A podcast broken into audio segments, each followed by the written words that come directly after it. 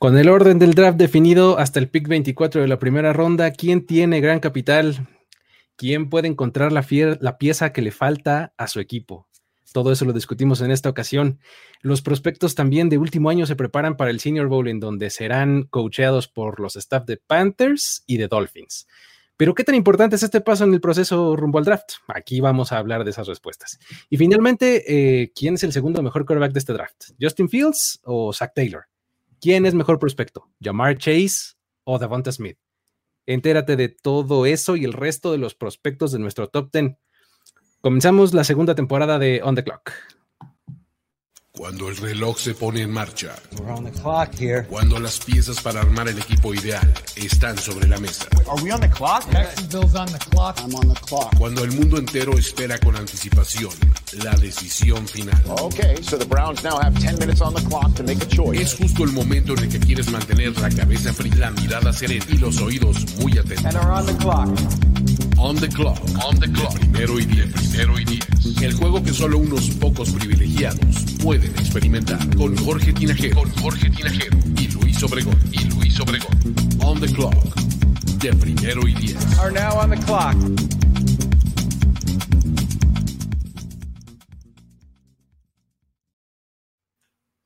Bienvenidos amigos por primera vez en esta segunda temporada a On the Clock. Mi nombre es Luis Obregón y me acompaña Jorge Tinajero, ¿cómo estás? ¿Cómo estás, Luis? ¿Cómo están, amigos? Eh, por fin, eh, desde hace mucho tiempo no estábamos en un streaming eh, tú y yo de manera, este, bueno, no quiero decir solos porque realmente hay mucha gente que nos está viendo, pero me parece que desde esa vez que platicamos de la película de, este, Remember the Titans, no estábamos solos en un streaming, así es que un placer, Luis Obregón. Saludos, qué bueno, una vez más, y pues a toda la gente que ya, este, le urgía, ¿no? Parece que este, eh, urgía más que a nosotros, caray. Digo, y la verdad es que a nosotros también ya nos surgía. Bueno, este, somos aficionados a nosotros dos a dos equipos que muy pronto supimos que íbamos a seleccionar. Este, sí, 22 más se le, sumaron este, bueno, en total para este fin de semana este, eh, tenemos eh, ya el orden definido, de hecho, en 24 posiciones. Faltan todavía 8, pero ya hablaremos de esto un poquito más adelante. Exactamente, vamos a, vamos a platicar cómo se acomodaron eh, las, las, posiciones, digamos que del 1 al 24 ahí ya, ya lo tenemos definido, vamos a ver, este, pues justo ese, ese es nuestro primer tema, ¿no? Vamos a, platicar de cómo se han acomodado eh, pues este orden del draft, ya es oficial hasta la posición 24. El resto de las posiciones, digamos de la 25 a la 32, se van a repartir entre los equipos que todavía siguen en la contienda, ¿no? Buccaneers, Saints, Ravens, Bills, Rams, eh, Packers, Chiefs y Browns, ¿no? Todos ellos van a estar al bueno, que los Rams no tienen el pick, ¿no? Es, es precisamente de los Jaguars. Efectivamente, los Jaguars uno de esos equipos que tienen eh, dos selecciones en la primera ronda, ¿no? Todo ese tipo de cosas vamos a ir analizando. Y eh, pues para eso nos gustaría aquí más o menos eh, irles poniendo este, este gráfico que, tenemos, este, en donde tenemos justo las posiciones y pues para ir platicando un poquito de ellas, ¿no? lo primero que tenemos que decir en este momento es señores, los Jets no son el número uno. Increíblemente, ¿no? Así es. Y, el que pudo hacer tanking en, el final de la temporada ya no está con ese equipo, así es que saludos a Doug Peterson donde quiera que esté. Exactamente, se quedaron en el número 6, ¿no? Ahí, este, Filadelfia. Los Jets, a pesar de que no tienen el número 1, tienen dos selecciones en este top 24 que está definido hasta el momento, ¿no? Tienen la 2 y la 23, que era, era de Seattle. Eh, este trade que hicieron eh, por eh, um, el safety, se me acaba de ir su nombre. Adams. Jamal Adams, horrible, se me fue horrible el nombre. Exacto. Por Jamal Adams, ¿no? Entonces, um, estos son un poquito de, de capital que tienen ahí los, los Jets. Y otro equipo que llama la atención es el de, los Dolphins, ¿no? Que tienen la 3 y la 18, ¿no? La 3 que, que pertenecía en realidad a Houston, ¿no? Que, me encanta porque no sabemos cuál va a ser eh, la historia final, porque ya empiezan los rumores. Tú sabes que estamos en temporada de rumores de que si realmente le creemos a tú a Tango Bailoa, porque ya viste que, muchos eh, ya se bajaron del barco de tú y están pidiendo su cabeza. Sin embargo, este, tienen dos picks que con eso podrían o, generar más capital o tomar dos buenos jugadores que podrían ayudar mucho a esta ofensiva. Así es, me parece interesantísimo. Estos dos equipos, Jets y Dolphins, Me parece que tienen eh, eh, mucho por hacer eh, y tienen posiciones pues, que me parecen fundamentales. Como lo dices, ya sea por capital, ¿no? O sea, pueden juntar esas dos o pueden echarse un poco para atrás y de todos modos tener, o sea, imagínate que, tomas a quien quieras en el pick número dos, ¿no? Con los, si eres los Jets, ¿no? Sí. el jugador que te guste, lo que quieras. a ver, todos están pensando en este momento que los Jets ya van obviamente por un coreback, ¿no? Este, pero quién sabe, ¿eh? O sea, el camino es largo aún. Eh, entiendo que, que, este, todo el mundo pensaba que estaban haciendo tank por, este, por Trevor Lawrence. Sin embargo, todavía hay algunos que están pensando que podrían darle una oportunidad. Todavía no sabemos quién va a ser el nuevo head coach en, en los Jets. Podrían darle una nueva oportunidad a Sam Darnold y ver qué hacer con esos dos picks de primera ronda es que es, muy importante eso. O sea, ¿quién va a ser su head coach?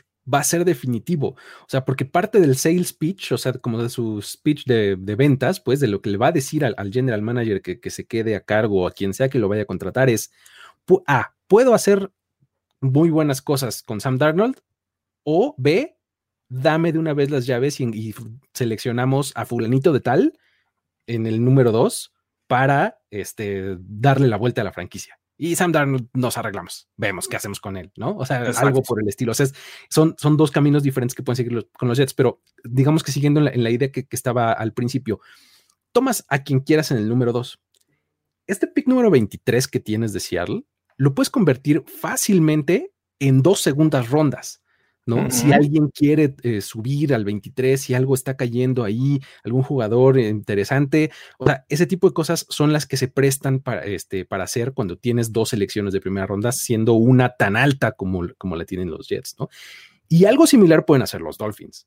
¿No? Sí, depende a qué apunte, ¿no? O sea, cuál sea su objetivo. O sea, a lo mejor pueden decir los Dolphins, ¿sabes qué? Con la 3 puedo generar otras dos segundas rondas y, y seguir con dos primeras, porque tú puedes bajar posiciones, cambiar este, la primera selección, la 3 por la 10, digamos, con los Cowboys y, este, y todavía recuperar una segunda o una tercera. Entonces te llenas de capital porque hay muchos huecos con los Dolphins. A mí, eh, digo, es interesante. estamos ahorita, pues, suponiendo muchas cosas, porque el camino, te digo, es muy largo. Todavía no sabemos cuál va a ser la, la, este, la estrategia pero suponemos que, pueden pasar muchas cosas con estos Dolphins y con estos Jets. Sí, es, es este, es, un muy buen punto este que mencionas. Estamos a mediados de enero. Eh, tomamos, tomemos en cuenta que el draft es a finales de abril, en la última semana de abril.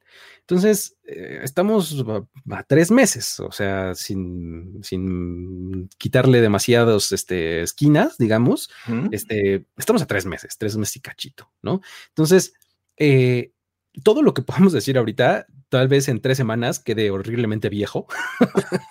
¿no?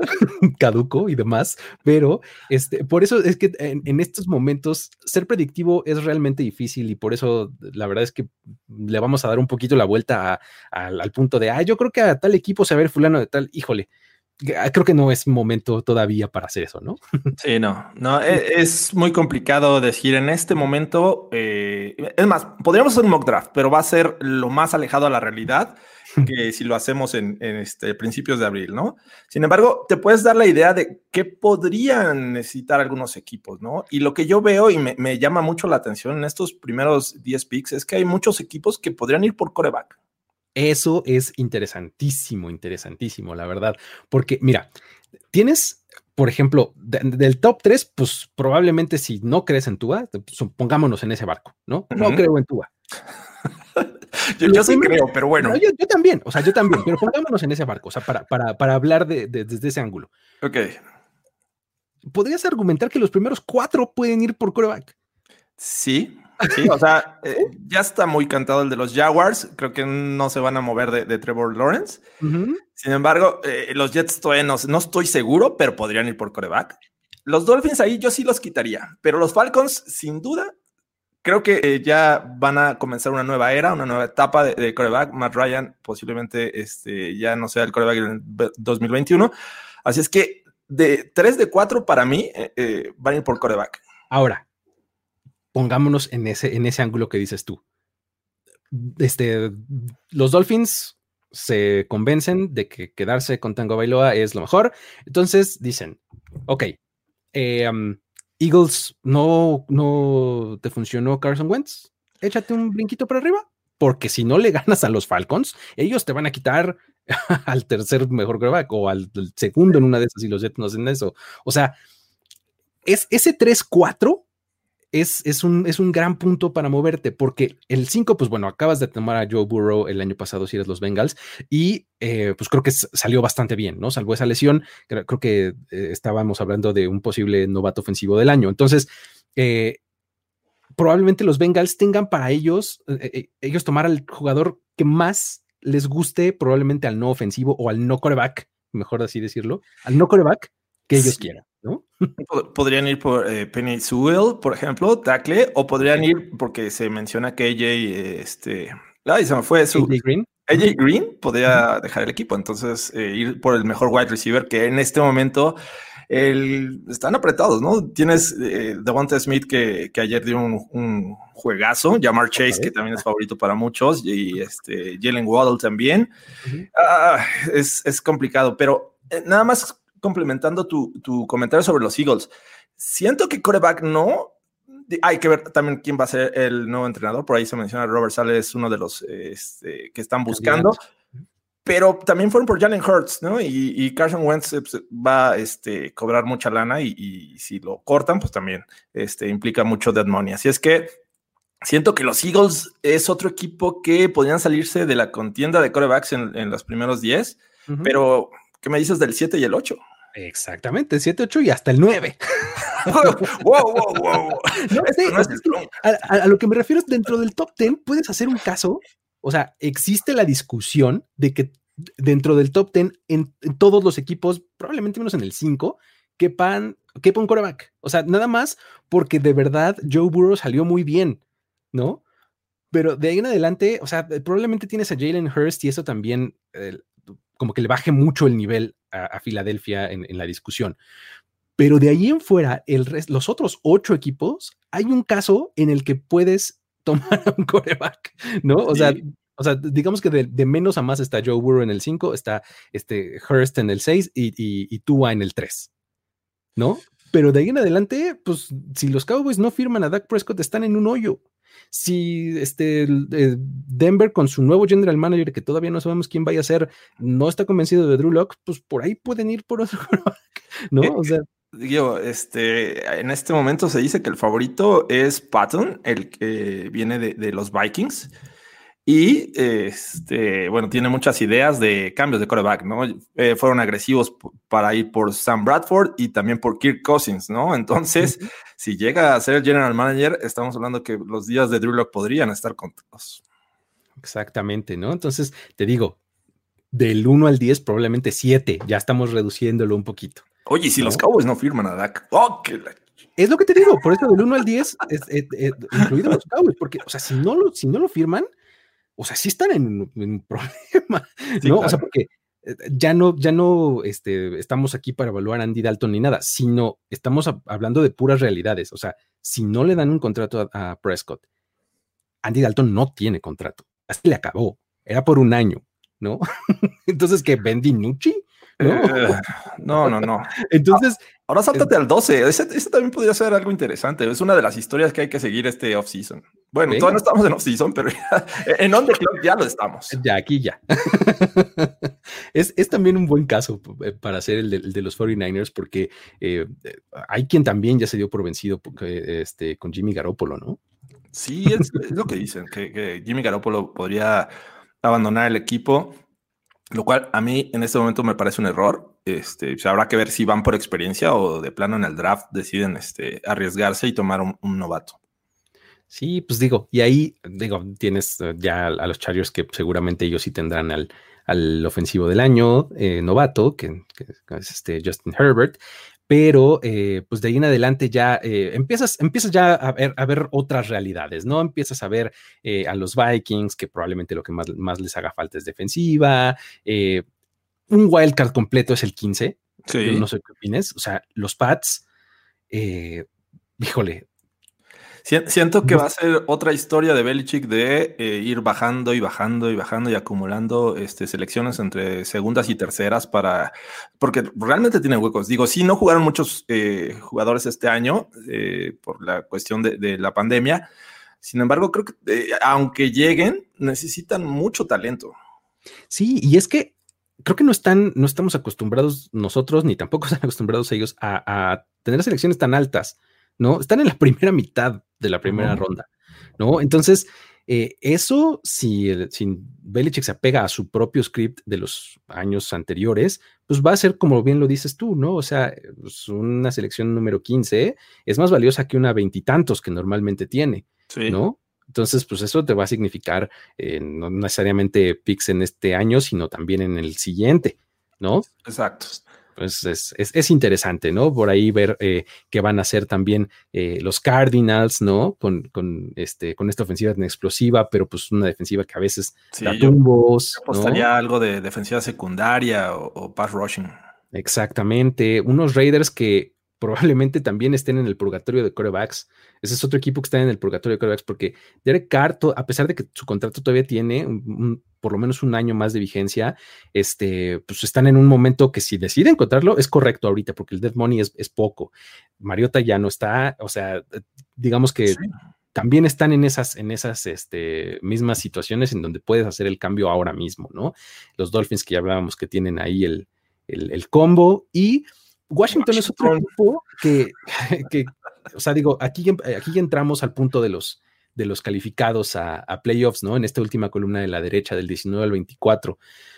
Washington, qué barbaridad, pues puede ocupar lo que sea, o sea, tal vez menos línea defensiva, ¿no? Pero es uno de esos equipos que podría ir en cualquier dirección y va a estar muy bien. Debe de enfocarse, yo digo que la ofensiva, ¿no?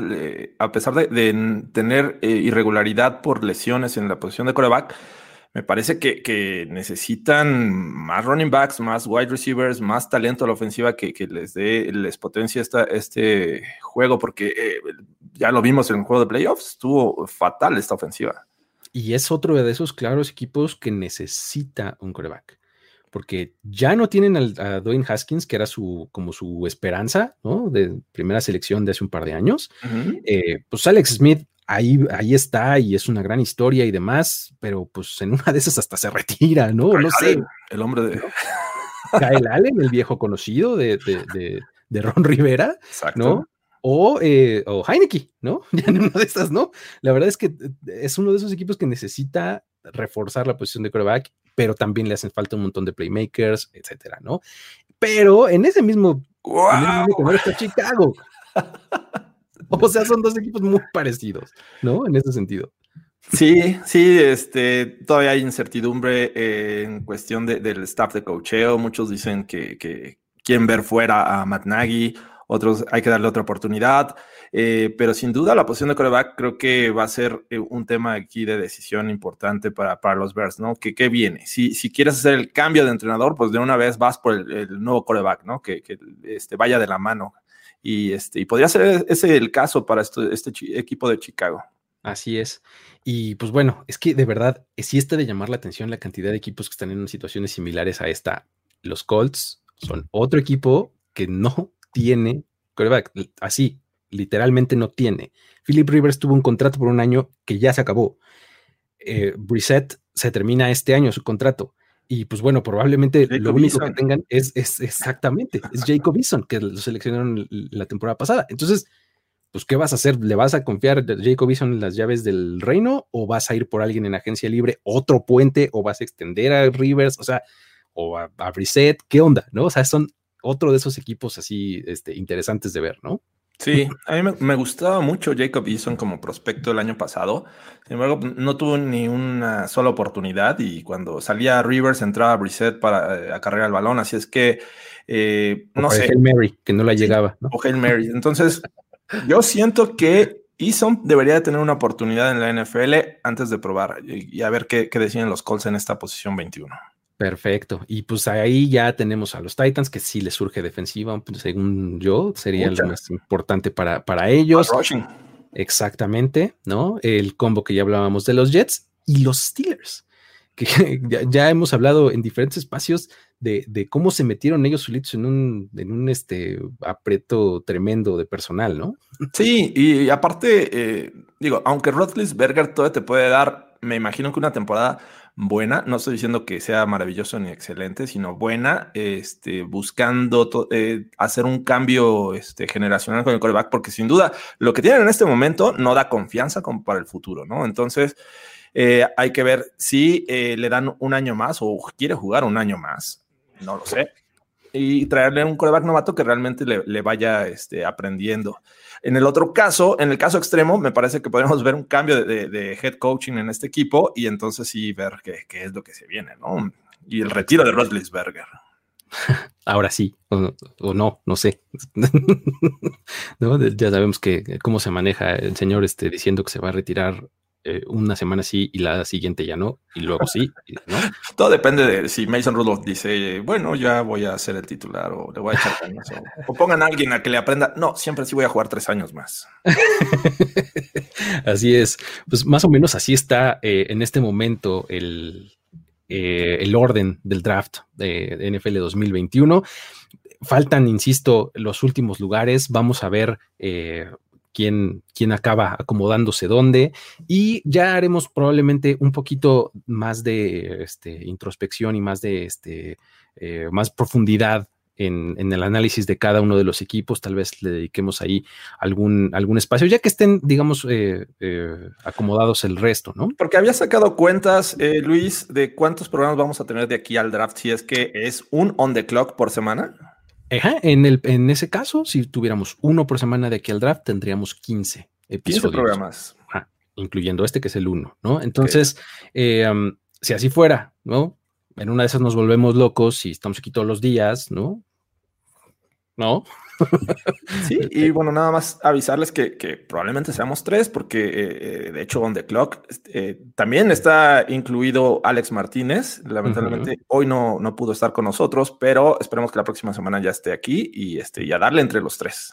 Así es, la verdad es que Alex, este, a, mí me, me, sorprende mucho el, cómo conoce bien a los prospectos y demás y los ángulos que tiene. La verdad es que es eh, es una buena, buena adición al equipo. Exacto, me, encanta el análisis de Alex. Así es que eh, la próxima semana esperemos que ya nos acompañe. ¿Y ¿con, qué, nos seguimos, Luis? Pues me gustaría eh, primero, antes de hablar un poquito del Senior Bowl y demás, pues no sé qué te parece si hablamos un poquito de, de, lo que está, de lo nuevo que tenemos en primero y diez.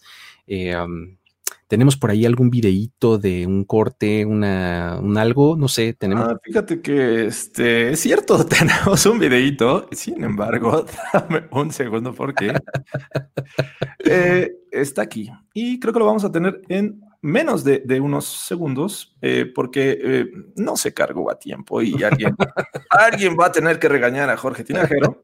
Así es que porque no revisó la escaleta. Pero ya está aquí. Así es que vamos a este a ver, vamos a comercial. ¿Te gusta lo que hacemos en Primero y Diez? Apóyanos para que sigamos haciéndolo. Todo creador necesita un mecenas y tú puedes ser uno de los nuestros. Entra a patreon.com diagonal primero y diez y dona desde un dólar al mes. Con ello, recibirás beneficios exclusivos y además permitirás que sigamos ofreciendo los mejores contenidos de NFL en español. Why make trillions when we could make billions? Patreon.com, diagonal primero y diez. Ya lo saben, amigos. Ahí estamos. Eh, denme, denme sus, este, sus, billeteras, por favor. Show me the money. no, es cierto. La verdad es que apreciaríamos mucho que lo, que lo hicieran. Pero bueno, eh, muchas gracias a los que ya lo hacen. Eh, no podemos dejar de reconocerlos. Y eh, pues con eso vamos a, movernos al, siguiente tema, ¿no, George? Está uno de los pasos más importantes, creo yo, en el proceso del draft, a pesar de, de lo reducido que puede ser, es el Senior Bowl. Eh, me refiero a reducido porque pues es una oportunidad de pocos, ¿no? O sea, no, no, necesariamente todo el mundo tiene acceso a él, para empezar porque pues es un partido dedicado justamente a los jugadores de último año, ¿no? al, eh, a los seniors, como se les dice. Eh, cuarto año eres senior, entonces... Um, no todos reciben invitación para él, es un tipo juego de estrellas, pero eh, lo más importante de este, de este partido y de estas oportunidades es que eh, muchos jugadores tienen la oportunidad de medirse contra lo mejor, ¿no? De, de su propia clase, porque pues muchas veces el nivel de competencia que enfrentas durante el año no necesariamente es el mismo que el que tienes tú, etcétera, ¿no? Entonces, ya viene el Senior Bowl eh, eh, de, esta, de esta temporada, la edición número 72 de este evento, y se va a llevar a cabo el 30 de enero en el Hancock, Whitney Stadium, que está adentro de la Universidad de South Alabama, que es un convenio nuevo que tiene ahora el Senior Bowl, en la ciudad de Mobile, que es eh, donde siempre ha sido, o por lo menos en, los últimos muchos años. Y este, pues el Senior Bowl ha dado grandes, grandes frutos a lo largo de su existencia, ¿no? si nos remontamos nada más a los últimos dos drafts, 93 eh, jugadores que participaron en este Senior Bowl han sido seleccionados en el draft entre los dos últimos años, ¿no? Incluyendo 40 eh, de ellos en las primeras tres rondas. O sea, si ves a alguien en el Senior Bowl es porque realmente eh, es, talento de élite, ¿no? O sea, de estos 186 jugadores que fueron seleccionados entre los dos drafts, um, representan el, 76, el, perdón, el 37% de, de, todos los jugadores seleccionados, ¿no? Son 186 del universo completo, estás hablando del 37%, ¿no? Entonces, realmente sí es un escenario muy importante, ¿no? Y las últimas novedades sobre esto es que eh, ya se definieron a, a, los staffs que van a coachear a los dos equipos. Digamos que todo esto se, divide en, dos equipos, el equipo norte y el equipo sur. Y este, este año van escuchados por el staff de los Dolphins y el staff de los Panthers, ¿no? Entonces, vamos a ver qué, este, qué nos tiene este escenario, ¿no? ¿Cómo, cómo lo ves, George, aquí el Senior Bowl? Sí, también hay que eh, decirlo, eh, no todos aceptan ir a, este Senior Bowl, no todos aceptan esta invitación. Hay algunos que prefieren ya guardarse, cuidarse, porque pues, digo, significa también un riesgo, ¿no? Eh, lo aprovechan aquellos jugadores que están como que no muy en el radar, como que están este, en este momento catalogados como quinta, sexta, séptima ronda y algunos aprovechan este escenario para subir posiciones, porque hay que decirlo, ha, habido buenas actuaciones de, en este juego que los catapulta y sobre todo porque están expuestos a, los entrenadores de la NFL, ¿no? Digo, sí hay muchos scouts que están toda la semana, pero están siendo entrenados por, por staffs de, la NFL. Entonces, me parece un escenario muy bueno para estos, este tipo de jugadores y muchos han destacado desde, desde esta eh, participación. Sí, la verdad es que cuando empiezas a revisar, eh, digamos que jugadores que han destacado eh, a raíz de su participación en el Senior Bowl o que se metieron al radar o cosas así, la verdad es que eh, te encuentras nombres pues, bien interesantes, ¿no? O sea, te encuentras nombres como Justin Herbert, ¿no? De, lo, último, por así decirlo, ¿no? Baker Mayfield, por ejemplo, también fue coreback en, el Senior Bowl, Josh Allen, ¿no? Jalen Hurst, o sea, por, mencionar así como que los más, más recientes. Drew Locke estuvo por ahí, ¿no? Si te vas más para atrás, pues tienes a Kirk Cousins. O sea, hay gente que, que, que hoy vemos como titulares en la liga y que participaron en, este, en este juego, ¿no? O sea, me acuerdo, por ejemplo, el año de James Washington, el receptor de Oklahoma State, eh, pues todo mundo, es que para eso sirve también. todo el mundo piensa en los receptores de Oklahoma State como receptores de tres rutas, ¿no? Del hitch, del slant y del go, ¿no? Sí. Es lo único que hacen los de Oklahoma State, ¿no? Entonces, cuando tienes el escenario del Senior Bowl, estás coacheado por un staff de NFL, pues te ponen a correr el árbol completo de rutas, ¿no? Y ahí es donde tienes que enfrentarte a los corners buenos y es donde vas a recibir pases de un quarterback que no conoces. Entonces, ahí fue, por ejemplo, donde James Washington de Oklahoma State subió un poco en, sus aspiraciones a lo que podía eh, tener antes de estar participando en él, ¿no? O sea, nombres así y escenarios así son los que te, brindan la oportunidad, ¿no? ¿Sabes quién también salió de, eh, bueno, tuvo participación en este juego? Montesuet de, de ah, Washington. también eh, Rock Yacine de los Colts, y me refiero a estos, este par de jugadores defensivos que también tuvieron una buena participación en este Senior Bowl y este, bueno, llamaron mucho la atención, ¿no? Y como bien dices, te, está entrenando staff de, la NFL y siempre te corrigen detallitos que a lo mejor en college no tienes esa posibilidad. Entonces, eh, me gusta mucho, sobre todo la semana, ¿no? Ya el juego es la cereza en el pastel el juego. O sea, la verdad es que lo, más, más importante es toda la semana previa en donde justo estás entrenando en drills unos uno contra uno, en el salón de clases, en el video, etcétera. Es como que todo lo más importante. Y, el juego, pues bueno, es lo que es. O sea, juegas un ratito además, o sea, ni siquiera juegas todo, todo el partido, pero ya dejaste una impresión tanto en los staffs de cocheo como en los scouts que van a ver esos entrenamientos, ¿no? Sí. Es, es interesante. En este momento hay que decirlo, no están definidos todavía este, los equipos, no sabemos, eh, todavía faltan eh, invitaciones por definir, no sabemos quién va a entrenar el staff de los Dolphins, a quién va a entrenar el staff de los Panthers, pero me parece que ya se empiezan a desenvolver algunas historias, como por ejemplo la, de los Panthers con Matt Rule y su staff, porque hay que decirlo, él viene de college, eh, entonces todavía está fresco ese conocimiento de, ciertos jugadores que van a estar en este Senior Bowl, así es que va a ser interesante. El año pasado le dieron mucha prioridad los Panthers a la defensiva, pero eh, este año yo creo que va a ser al revés, ¿no? Sí, es, es, bien interesante el, el, caso de Matt Rule se me hace porque justamente, o sea, tiene un año de haber salido de Baylor, ¿no? Entonces, eh, um, vamos a ver cómo logra mezclar estas dos cosas, ¿no? O sea, eh, pues en Baylor y, que en un programa colegial, pues utilizas un estilo de cocheo y utilizas un estilo de esquema y etcétera. Em, hasta cómo le hablas a los jugadores debe ser muy diferente. O sea, en college estás hablando con chavos de entre 18, 20, 21 años por ahí, ¿no? Y en la NFL eh, hay gente de mucha más edad, ¿no? O sea, probablemente. no, entonces, hasta cómo le hablas y cómo te, se, te hablan ellos, tiene que ser muy diferente. Entonces, él creo tiene lo mejor de estos dos mundos distintos, ¿no? Y, del otro lado, Tom Flores, que es, perdón, Flores, Brian Flores, este, estoy pensando en el de Es que estás viendo muchos comerciales. Exactamente, justamente. Están por comerciales. Creo que Brian Flores eh, nos ha enseñado también la capacidad que tiene para, la, para construir el equipo, para conectar con jóvenes y demás. Entonces, pues está interesante, ¿no? Vamos a ver cómo se. Vamos a ver qué, es lo que hace Flores, porque pues, obviamente también tiene que darle eh, prioridad a su ofensiva, ¿no? La defensiva fue una de las mejores en este 2020 y la ofensiva quedó a deber y creo que le tienen que dar muchas piezas a, Tua y hay que decirlo, en el Zero Bowl salen muchas opciones para segundas, terceras o hasta cuartas rondas, ¿no? Entonces eh, creo que de ahí podría sacar alguna carnita en este draft.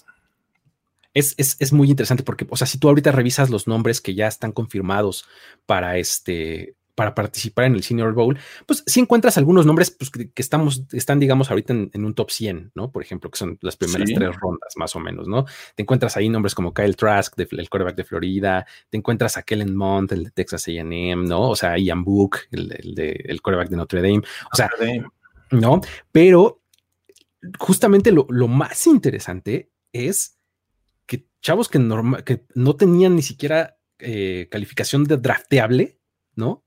Se meten a la quinta ronda, o sea, escalan dos, tres rondas, ¿no? Con su, con su actuación ahí. En, ya los tuviste una semana, los evaluaste, estuviste mucho más cerca, ¿sabes? Eh, sobre todo el carácter, este, la personalidad del jugador, que a veces es muy importante. Entonces ya tienes una, este, un factor de decisión adicional que otros equipos no lo tienen. Entonces creo que es una ventaja tanto para los Panthers como los eh, Dolphins estar este, coachando en este Senior Bowl. Sí, y por ejemplo, o sea, en, posiciones que son tan clave para ellos dos, ¿no? O sea, para esos dos equipos específicos, ¿sabes qué destaca mucho siempre en el Senior Bowl? La línea ofensiva. Hay linieros ofensivos así que se meten de plano a las primeras rondas o, por lo menos hacen ruido y, escalan muchas posiciones. O sea, me viene a la mente, por ejemplo, el caso de Ezra Cleveland del año pasado. Le fue súper bien en el Senior Bowl y subió mucho claro. su, stock, ¿no? Por ejemplo, ¿no? Y eh, este año pues vamos a tener ahí eh, a Dylan, eh, por ejemplo, lo que me llama mucho la atención es Rilon Danus, que es este, Raduns, perdón, que es el de North Dakota State, que es el, el tackle de este, de, ahí se me fue el nombre del quarterback, de, todavía no estoy muy, muy con esto, se llama el quarterback de North Dakota State, se llama, ah, ah, perdón. ¿Trey Lance? No, Trey Lance, Trey Lance, Trey Lance. Ajá. Eh, eh, su, su tackle ofensivo está ahí y va a estar en el Senior Bowl, ¿no? Entonces, em, es, es, el tipo que conjunta todo lo que les acabo de decir. Estaba en una escuela de División 2, ¿no? Entonces, va a tener por primera vez que enfrentar a pass rushers de División 1 con coaching de NFL. Creo que él, él, por ejemplo, es uno de esos que tiene la oportunidad perfecta a subir su stock como nadie, ¿no? O sea, son ese tipo de, este, de historias que hay que seguir en el Senior Bowl, ¿no? Sí, también algunos wide receivers como Nico Collins de Michigan. Creo que los Dolphins van a estar atentos a esta posición porque les hace falta este talento. También eh, Tylan Wallace de, Oklahoma State. Y por ahí Kadarius Tony, que, que, él es más slot, pero eh, pues digo, nunca sobra un slot. Así es que van a estar muy atentos estos Dolphins a esta posición. Así es, así es. Pues más o menos eh, de, eso, de eso va el, Senior Bowl y vamos a estar muy atentos, sobre todo en la semana, insisto, en la semana de los entrenamientos, probablemente ese capítulo de ese día eh, se lo dediquemos a, a quien ha destacado en el Senior Bowl, quién ha caído, quién ha subido, etcétera. Vamos a estar pegados a, a, NFL Game Pass porque ahí están dándole cobertura toda la semana. Así es que si no tienen Game Pass, están muy a tiempo. Sí, este, aquí preguntaban que cómo, cómo lo, cómo lo, este, cómo lo definen o algo así. A ver, nada más que creo que perdí el, comentario. Eh, ¿Cómo definen el, Senior Bowl? Ah, sí, aquí está, mira, aquí está. ¿Quién decide las invitaciones y qué parámetros toman en cuenta? Ok, es absolutamente o sea, si quieres verlo así, es una arbitrariedad, ¿no? O sea, eh, las organizaciones Jim Nagy, que es el, el, director del Senior Bowl, tiene un, todo un equipo de scouts a lo largo de toda la nación que evalúa el talento de los jugadores de último año y este, pues invita a lo más destacado. O sea, obviamente que al final no deja de ser un juego de estrellas.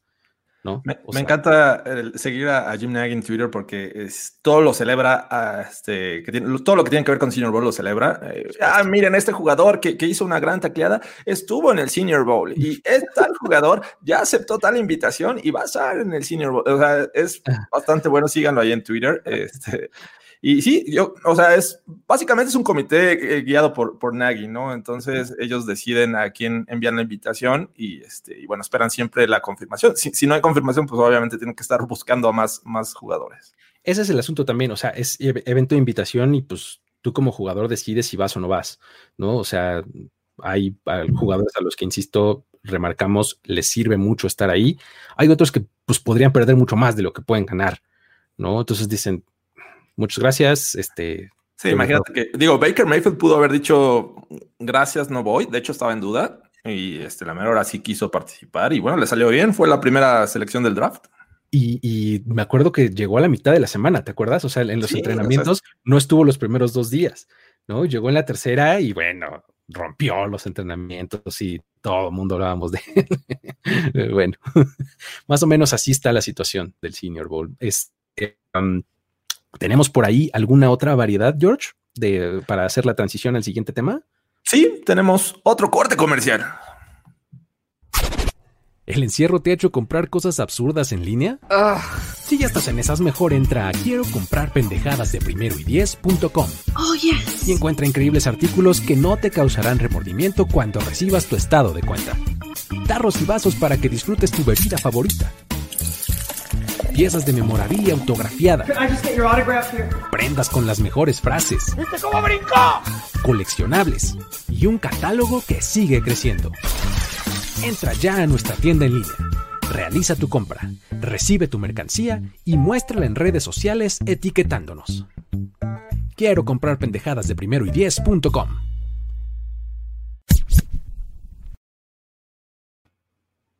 Ya lo saben, amigos. Por favor, entren, sugiérannos cosas, este, etcétera, ¿no? Este, ya. Eh, comprar pendejadas de primer y Así es.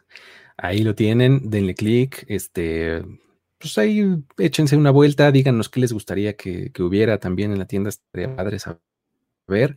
Y pues bueno, em, así es como llegamos a la parte que creo que a todo mundo más le interesa, ¿no? Este, vamos a platicar de en este momento, mediados de enero, temprano en el proceso cómo tenemos acomodados a los jugadores, por lo menos a los de la punta, ¿no? Sí, sí, este, en este momento hay muchas variaciones entre muchos analistas del draft y creo que así va a ser y de aquí hasta el draft vamos a tener eh, fluctuaciones bastante eh, diferentes, pero creo que, digo, de eso se trata, ¿no? Eh, siempre va a haber variaciones, de repente vamos a tener el Scouting Combine, que esto también afecta al Big Board y de repente también los, este, no sé si este año vaya a haber, ojalá y sí, los Pro Days, ¿no? Que también son importantes en este proceso. Sí, de hecho, pues todo va a ser un poco diferente, ¿no? Había ahí algunas noticias que, que se estaba poniendo un poco en duda el Scouting Combine eh, por las situaciones de la pandemia. Entonces, eh, todavía no hay nada definitivo. O sea, normalmente estos eventos sí congregan a mucha, mucha gente, sobre todo scouts, coaching y demás. Pero cada vez ese evento del Scouting Combine se hace más mediático. Entonces, cada vez había más crew de producción, de televisión, medios, etcétera. Entonces, ahorita lo que menos se quiere es eso, ¿no? Entonces, este, Sí, eh, o sea, existe y lo que vemos en televisión es eh, estos, estos drills o estas pruebas que se le hacen a los jugadores por posición, que el año pasado eh, innovaron en, algunas, ¿no? Y este, recuerdas el, del 8 que también me, encantó para los pass rushers y todo eso. Pero también involucra muchas entrevistas de equipos a, jugadores y creo que eso sí va a ser un tema a discutir para este año. Es que nada más imagínate, o sea. ¿Por Zoom? es que eso sería lo mejor, porque de verdad, o sea, ¿con cuánta gente interactúas cara a cara? ¿No? Y pues sí, mucho cubrebocas y todo, pero pues un, descuido, ¿no? Este. Sí, no, y, ahí estaban, eh, ese evento está plagado de insiders, ¿no? Todos los que están viendo a quién entrevistan, para dónde, para dónde va eh, cierto equipo, qué tendencias y bueno, e, es, es interesante el Scouting Combine, no nada más lo que nos pasa en la televisión, sino todo lo que involucra a este, tras bambalinas, así es que, pues a ver, a ver qué pasa, ¿no? Todavía falta definir esa parte. Mira, esta es una buena pregunta. ¿Cuál es la diferencia entre el Combine y el Pro Day? Ok, el Combine es lo que acabamos de decirte, es la NFL igual, evento de invitación. Manda un montón de invitaciones, algunos aceptan, otros no, para participar. Toda la NFL se congrega en un lugar que es Indianápolis. Así es. Entonces ahí llegan, hacen este, eh, todas las pruebas, ediciones, exámenes, entrevistas, etcétera. Es un evento de la liga. Ahora, o participaciones también. Participaciones parciales, ¿no? Hay, jugadores que dicen yo hago tal drill o no hago los drills, pero si hago entrevistas, eh, todo depende. Ese de invitación es totalmente voluntario. Y el Pro Day, Jorge, como ese, cómo se el Pro Day es eh, básicamente eh, algo similar, solo que lo hacen en sus instalaciones de la universidad en la que pertenecen. En este caso, pues toman provecho de los jugadores que ya conocen. Obviamente el coreback ya tiene eh, el conocimiento y se entiende muy bien con los receptores, entonces lucen un poco más en su Pro Day porque se apoyan de esos jugadores. Entonces, digo, refiriéndome a los corebacks este, porque hay otros que tienen que correr las 40 yardas, se sienten más cómodos ahí con sus entrenadores, entonces eh, es completamente en su ambiente el Pro Day. Sí, es, es un evento organizado por la universidad, tal cual, ¿no? Invitan a los scouts, ahí los scouts tienen que ir, ¿no? O sea, a, cada universidad, ¿no? Entonces, eso también es, eh, este año va a ser problemático un poco, ¿no? A ver cómo, cómo lo organizan. y está más mucho lo que se canceló el año pasado. Exactamente, ahí empezamos, justo ahí empezamos, en, en abril, ¿no? En los principios de abril son los Pro Days. Eso fue lo primero que se canceló antes de, que se cancelara el draft. Los Pro Days fue lo primero que se canceló, ¿no? Entonces, eh, está más coreografiado, es un, ambiente mucho más controlado para todos. O sea, sí, los corebacks es lo que más se nota, pero los demás también. O sea, si hay un drill en el que te va mejor, ese es el que te va a poner. Los que no eres tan bueno, no los vas a hacer, ¿no? Ni siquiera van a formar parte del evento, ¿no? Más o menos no están definidos los drills como tal en el combine, ¿no? Exactamente. Pues más o menos es la diferencia. Y ahora sí, sin mayor preámbulo, Jorge, eh, queremos ver cómo, cómo tienes acomodados a los, a los prospectos en el draft, a los 10 primeros por lo menos. Cuéntanos un poquito. Este, eh, este, este eh, acomodo, insisto, va a cambiar. No necesariamente vas a hablar de todos, ¿no? Pero vamos Y me gustaría que, en un futuro, eh, regularmente en primero ponemos eh, un big board y, prácticamente eh, los últimos años lo he hecho yo, pero a ver si esta ocasión hacemos tres, ¿no? O sea, cada quien tenga su big board, su top 50. Estaría bueno. eh, Luis, Alejandro y, un servidor, el, ponemos nuestro big board y lo vamos actualizando. Eh, regularmente se hace después de cada evento. este, hay quien lo hace con mayor regularidad, pero principalmente es después de, un evento importante como el Combine, como algunos Pro Days eh, de ciertas universidades, ciertos jugadores que están involucrados en, este Big 50. Y este, pero bueno, vamos a hacerlo como ejercicio y vamos de lleno al top 10 en esta ocasión. Con esto arrancamos prácticamente. ¿Quiénes son los mejores prospectos en este próximo draft 2021 y que esto va a cambiar. Obviamente, eh, inamovible en este momento Trevor Lawrence, de quarterback de, Clemson. Me parece que este, no creo que haya ninguna sorpresa con respecto al pick 1. Y esto tampoco quiere decir que es el orden en el que van a salir seleccionados, ¿no? Simplemente es el talento eh, disponible, el mejor talento en estas primeras 10 posiciones. Eh, y no sé si tengas alguna objeción en el número 1, Luis. Ah, no, para nada. Creo que es este, eh, es lo más claro y es este, la verdad, como, como yo también lo hubiera puesto. Perfecto. El 2 me parece que también es, es un tipo, un jugadorazo. Eh, creo que de no ser por este, esta fiebre de corebacks que potencialmente podríamos tener, eh, debería ser uno de los, de los primeros picks en el próximo draft y es Penny Sewell, este tackle ofensivo de Oregon, que es un jugadorazo, es, eh, sabe bloquear, sabe este, proteger al, al coreback y, es muy talentoso, ¿no? Sí, sí, este, algún comentario al respecto. Es, que, ¿sabes qué? Eh, digo, Penny Sewell, con todo lo bueno que es, que no lo puedo negar, o sea, he, escuchado mucho el cómo si hubiese salido el año pasado, hubiera sido probablemente el tercero o cuarto mejor tackle de, la clase. Y eso no es nada en contra de Penny Sewell, es a favor de los buenos tackles que tuvimos el año pasado, ¿no? Hubo mucho talento, ¿no? Sí, sí, sí, o sea, e, eso a mí me llama mucho la atención. O sea, Sewell efectivamente es buenísimo. Eh, borra a quien se le ponga enfrente de verdad, o sea, lo ves salir eh, en, estos bloqueos al segundo nivel, lo que sea, y no, no, no, atropella a medio mundo, la verdad es que es muy bueno en sus sets, en, en, Pass Protection, o sea, la verdad es que es bastante, bastante sólido. sí, a lo mejor el único detalle es que mide 6'5, pero este, el ideal es como 6'6. Sin embargo, creo que es, es, muy bueno en su posición, así es que yo lo dejo en el número 2. Ahora, aquí es donde empieza a ponerse bueno, según yo. Así es. El número tres, me parece que ahorita con el boom de, las finales de, la, bueno, el campeonato eh, colegial, eh, Justin Fields tomó mucha, mucha fuerza, ¿no? Demostró que puede ser un coreback este, bueno, eh, que tiene buenos envíos, que puede lanzar este, tanto largo como corto y lo hace efectivamente. Y también es durable. Me parece que recibió cada cantidad de trancazos y lo vimos regresando al terreno de juego. Así es que Justin Fields lo pongo en el número 3.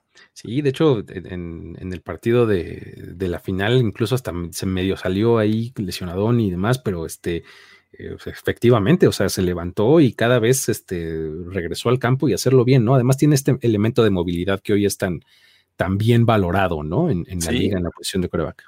Así es, así es que antes de, verlo jugar en este, estas finales, en estos playoffs colegiales, eh, pues estaba, eh, me parece, fuera del top 10. Incluso Zach Wilson, que por ahí más adelante lo puse, este, también estaba ahí peleando un, el lugar por el segundo lugar de, la posición de coreback. Sin embargo, creo que Fields eh, este, tuvo una buena actuación, así es que lo pongo en tres. Y en el número cuatro, este linebacker de, de Penn State, Micah Parsons, que le dicen, este, ¿cómo le dicen? Mr. Mr. Everywhere, ¿no? Le dicen. Mr. Everywhere, sí, exacto.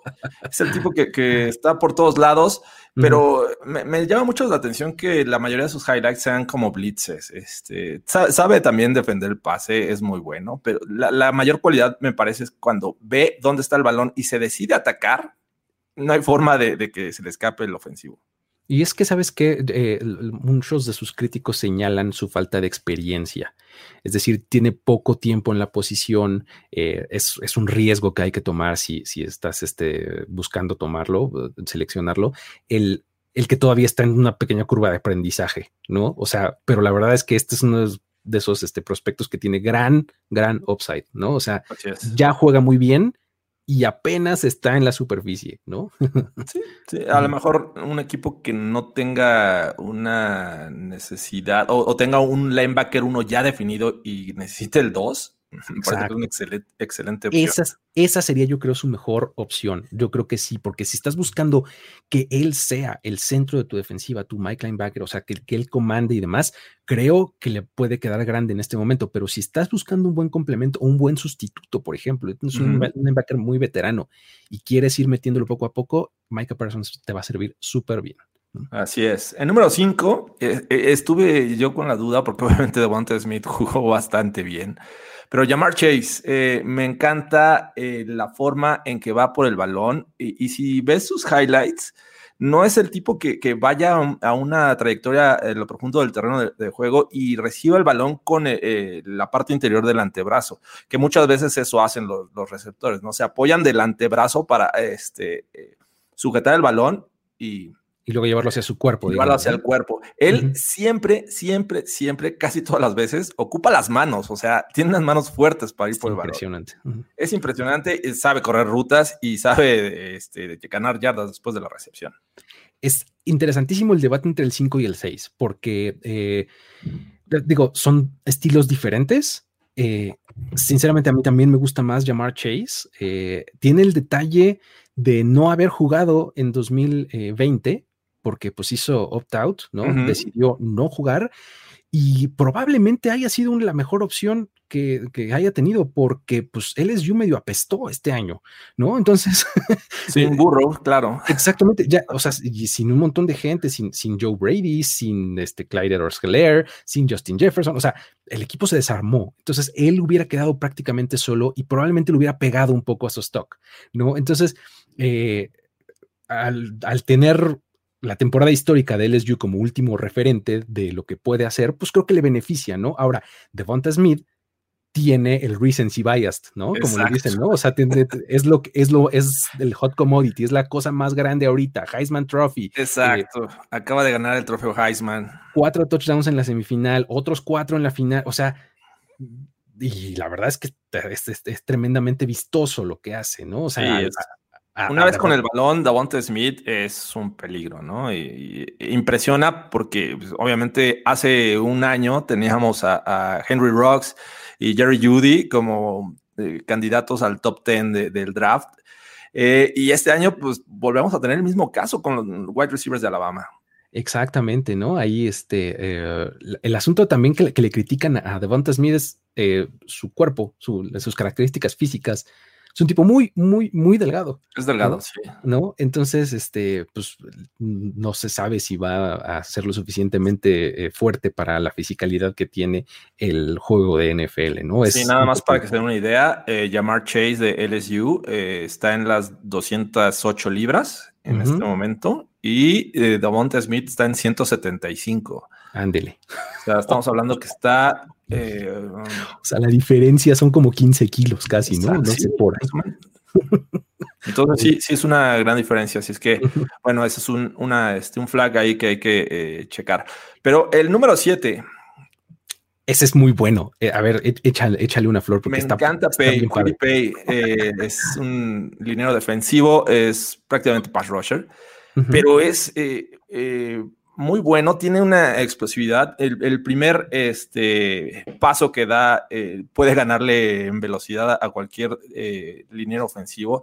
Me gusta mucho la forma en que usa sus brazos para quitarse también el bloqueo. Y bueno, es, un talento nato para llegar al coreback. Es, es de estos clásicos eh, disruptores de la línea este, ofensiva desde el centro. ¿no? Es de esto que eh, es tan preciado, ¿no? En la NFL, que puede ejercer presión al coreback por el camino más corto, ¿no? O sea, desde la posición de tackle o probablemente eh, en, en defensive end, pero de técnica 5, pues, o sea, un poquito más adentro, ¿no? Entonces, eh, sí, es gran, gran talento, me, gusta. Venga. Venga, el número 8. Patrick Surtain también. Lo vimos anoche también. Bueno, cornerback eh, también es eh, de, Alabama, eh, impresionante cómo juega. Es un tipo alto. Muchas veces los cornerbacks son un poco más bajitos. Él está en el 6'2, como 1'88 aproximadamente en metros. pero sabe tanto proteger, bueno, seguir al wide receiver si está en cobertura de personal como también zona. Entonces me encanta la versatilidad de Patrick Surtain. Anoche lo vimos ahí que un balón le pegó en las manos en la zona de anotación y pudo haber interceptado, pero la verdad es que no, no, no, Exacto, no se deja. Bien, dicen, ah, este era un wide receiver, pero no tiene manos, así es que vete a la de, de corner. Muy bien. Este, no, a lo que iba también es este, um, eh, no, se dejen llevar por eso, porque la verdad es que eh, es, tiene un juego súper sólido, Patrick Surtain, hijo de Patrick Surtain Sr., ¿no? Ahí seguramente los más eh, viejos, más veteranos De, la NFL se acuerden de Patrick Surtain, papá, este, jugando en la NFL. pues ya sabemos que eso normalmente el abolengo en la NFL a veces funciona bastante bien. Me gusta cuando usan the second en lugar de junior, pero bueno. ¿Qué tal eso? ¿De qué depende? O sea, ¿cómo, cómo le haces? ¿Cómo lo decides? No? second o soy junior. ¿Soy the second o soy junior? Bueno, este Patrick Surtain decidió ser the second, así es que bien, me, gusta este talento de cornerback y que también he visto que en muchos eh, boards ponen a este, el, de Virginia, eh, ah, Caleb Farley también, eh, que es muy parecido. A mí me gusta también. Sí, sí, sí. Farley. Entonces, bueno, yo decidí poner a Patrick Surtain. Eh, vamos a ver qué, tanto cambia esto conforme pasan los días. Eh, número 9, me parece que Zach Wilson es un coreback que tiene que estar al menos en el top 15. Yo lo puse en el 9, la verdad me, gusta mucho. tiene unos envíos, una precisión que, que me encanta. Además, es, este, esta clase de quarterback que también últimamente se ha medio puesto de moda desde que existe un tal Patrick Mahomes, que, que, lanza por, por debajo del hombro, o sea, con el así como de lado, eh, fuera de moda forma, ¿no? O sea, que, cruza los pases con cierta facilidad, ¿no? Es, eh, es muy divertido de ver, eso sí, sin duda. Es divertido. Entonces, bueno, eh, ante tanta necesidad de corebacks en estos tiempos, creo que podríamos verlo salir pronto en este draft y cerrando ya con el, número 10, eh, pongo a, Greg Rousseau, o Gregory Rousseau, es un pass rusher de, Florida. Él es un tipo muy alto y por eso se ve muy delgado, pero la verdad es que es muy fuerte y, este, y la extensión de brazos le permite hacer sacks y, aunque tenga el defensivo encima. Digo, el ofensivo. Fíjate que eh, yo no estoy tan alto en, en, Rousseau, o sea, sí, me gusta, reconozco que el talento, pues, eh, no, no me vuelve loco, o sea, tiene highlights padres, o sea, es, de este tipo de jugador que, cuando ves esos highlights dices, ah, órale, wow, ¿no? Pero no sé, como que no estoy tan, tan, tan, tan eh, vendido en, lo que pueda hacer Rousseau. Este, o sea, hay otros jugadores, por ejemplo, que, que, hubiera considerado eh, antes que él, no sé, hasta fíjate, rascándole, hasta Kyle Pitts, el Tyrant de, de, el, de Florida, ¿no? El de Florida, exactamente. Kyle Pitts. O sea, hay, ya hablaste de, de, Caleb Fairley. Eh, no sé, hay, hay algunos eh, jugadores.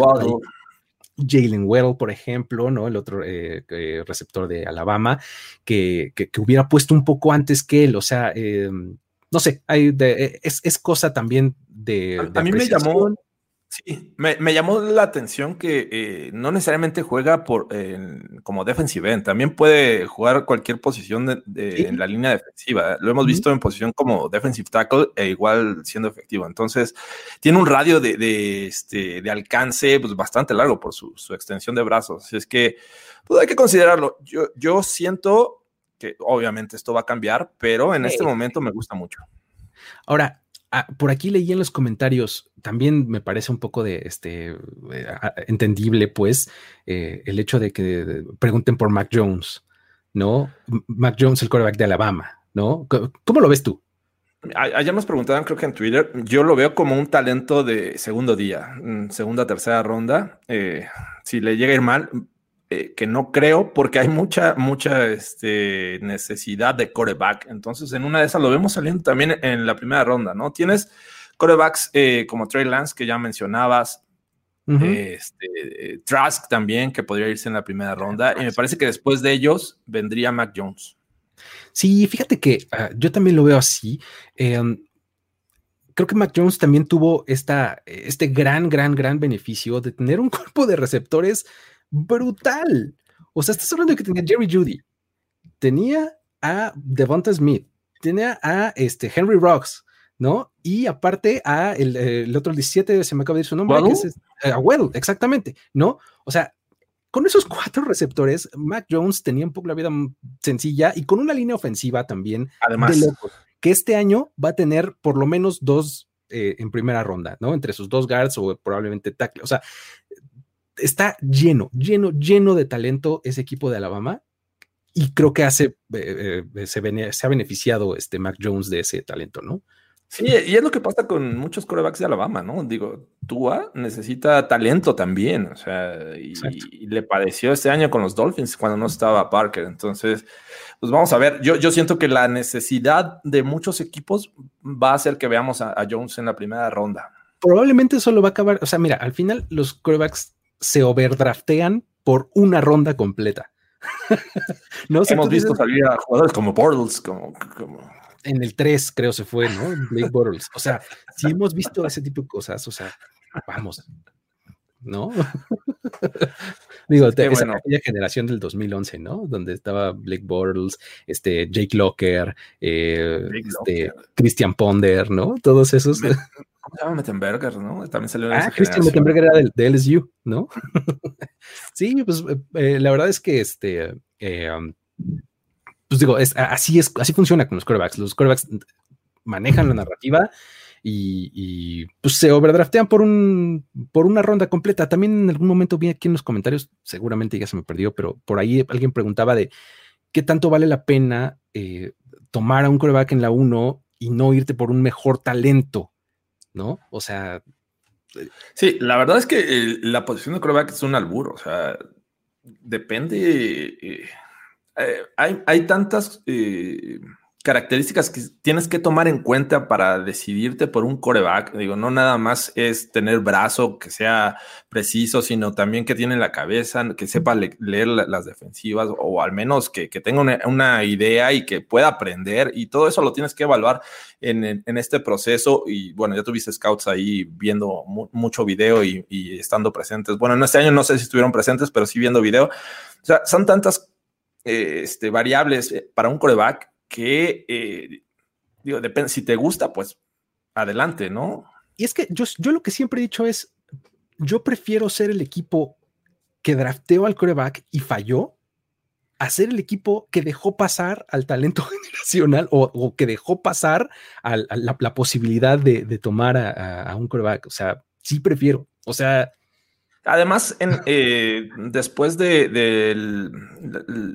del, acuerdo este en el contrato con la NFL, en el que ya no le das un, multi, un contrato multimillonario de entrada, porque vimos lo que ganaba Bradford en su primer año, o Stafford. Stafford, este, exactamente, todos esos brutal, ¿no? Y no lo habías probado en la NFL. Ahora tienes la posibilidad de, ok, voy por un coreback en la primera ronda, sí voy a gastar mi primera selección, pero no voy a gastar este, o ocupar un gran espacio en mi salary cap, ¿no? Así es que eh, tienes esa ventaja en la actualidad, así es que sí, estoy contigo. ¿Alguien se acuerda de Josh Freeman? Por ejemplo? Sí, yo me acuerdo, me acuerdo. es, es, un gran ejemplo, ¿no? O sea, selección muy temprana, creo que fue la primera, ¿no? De los Bucks en aquel momento. Sí, creo que fue el tercer coreback que salió en ese año. Y este, eh, pues al final trágico, ¿no? o sea, ese tipo de cosas son las que pasan, pero insisto, o sea, la verdad es que, sobre todo cuando estás en el 1, cuando estás en, la posición 1 global y hay la posibilidad de tomar un coreback que, tiene cierta promesa, yo creo que hay que tomarlo. Sí, ¿no? sí, en este caso Trevor Lawrence, obviamente los Jaguars tienen que ir sí o sí, porque eh, haciendo una, comparación inmediata con Joe Burrow, me parece que es mucho mejor Trevor Lawrence y, e incluso un mejor brazo. Así es que este, pues, los Jaguars sacaron la lotería este año. Ándele, fíjate. O sea, a, mí el estilo, el estilo específico de juego de Joe Burrow me parece buenísimo. O sea, este, me, me, gusta más que el de Lawrence, pero entiendo cuando alguien me dice que es mejor que, que, Burrow porque tiene otras cosas, o sea, tiene el, el, fuerza de brazo, un poco más de movilidad, o sea, creo que... Y experiencia, Luis. Además, Burrow fue un One Hit Wonder en college. Ese es un gran punto. Y era, era una duda que decías, oh, y si los Bengals no van por él y van por otro porque no tuvo tanta experiencia. Trevor Lawrence lleva este, años eh, jugando a un gran nivel. Él de freshman pudo haber sido el pick número uno. O sea, se aventó freshman, sophomore y ahora es junior y va a ser, ¿no? O sea, ya Digo, y se quedó cerca de, llegar a otra final de, college, así es que, bueno, creo que es una apuesta, no hay, no hay apuestas seguras, pero me parece que los Jaguars este, les va a ir bien con Trevor Lawrence. Así es. Pues bueno, buena plática para comenzar esta nueva temporada de On the Clock. Este, ustedes coméntenos eh, sus top tens, ustedes coméntenos eh, cuál tema les gustaría que tocáramos. O sea, si, si puede ser algo genial, es mucho mejor que si nos preguntan, ¿quién creen que van a seleccionar tal equipo? Eso no da para un programa, Sí, me, encantan las preguntas cuando dicen, ¿a quién van a seleccionar en la primera, segunda y tercera ronda? Oh, oh, espérame, pues. Hay un árbol de, posibilidades que, conforme avanza los picks se van extendiendo, ¿no? Entonces sí, es, sí, complicado, Preguntas tema, como decían en, los, en, los, exámenes, ¿no? De la escuela. Esta es pregunta tema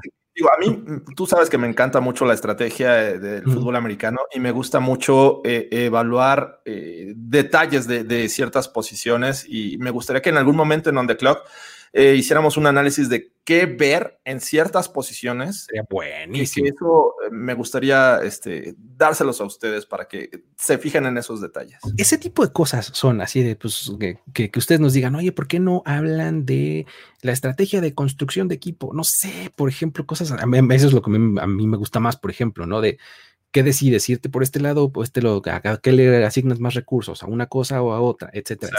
Cosas que me gustan también mucho a mí, ¿no? Pero bueno, eh, ojalá que podamos cumplir eh, la mayoría de las eh, cosas que nos pidan. Mientras tanto, no se olviden. Perdón, no se olviden de suscribirse a este canal si no es que no lo están todavía, de seguirnos en las redes sociales que aparecen ahí arriba y darle like a este video siempre ayuda, la verdad Normalmente eh, los likes ya he comprobado que, que, sí hacen que esto funcione mejor. Si están escuchando esto en formato de podcast, porque también eh, este On the Clock sale en, versión podcast on demand en la plataforma de su preferencia. Entonces, si están, eh, por ejemplo, en Apple Podcast, que es la que permite escribir reseñas, échenle ahí una reseñita, eso también ayuda. Estrellitas y todo eso, sí. Exacto, siempre, ayuda mucho. Y eh, ah, pues listo, eso es todo por esta eh, primera emisión de On The Clock. Jorge, despídete.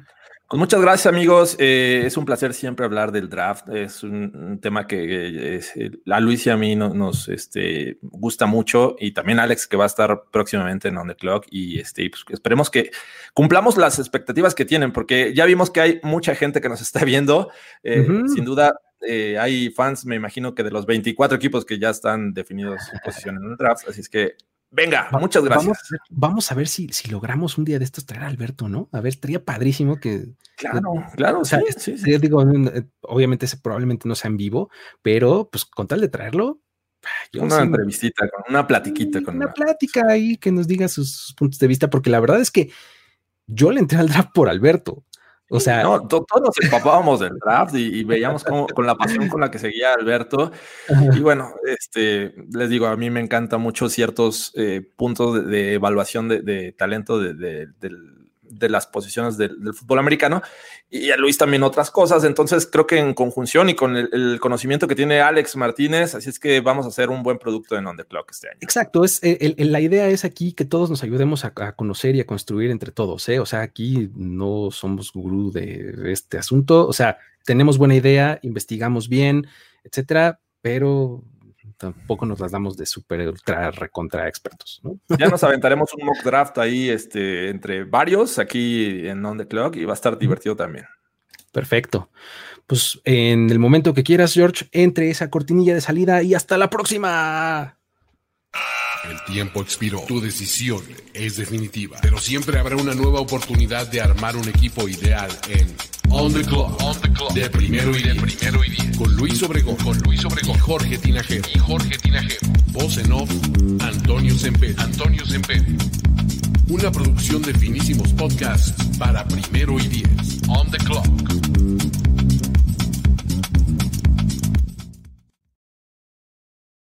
Lucky Land Casino asking people what's the weirdest place you've gotten lucky? Lucky? In line at the deli, I guess? Aha, in my dentist's office. More than once, actually. Do I have to say? Yes, you do. In the car before my kids' PTA meeting. Really? Yes. Excuse me, what's the weirdest place you've gotten lucky? I never win and tell. Well, there you have it. You can get lucky anywhere playing at LuckyLandSlots.com. Play for free right now. Are you feeling lucky? No purchase necessary. Void where prohibited by law. 18 plus. Terms and conditions apply. See website for details.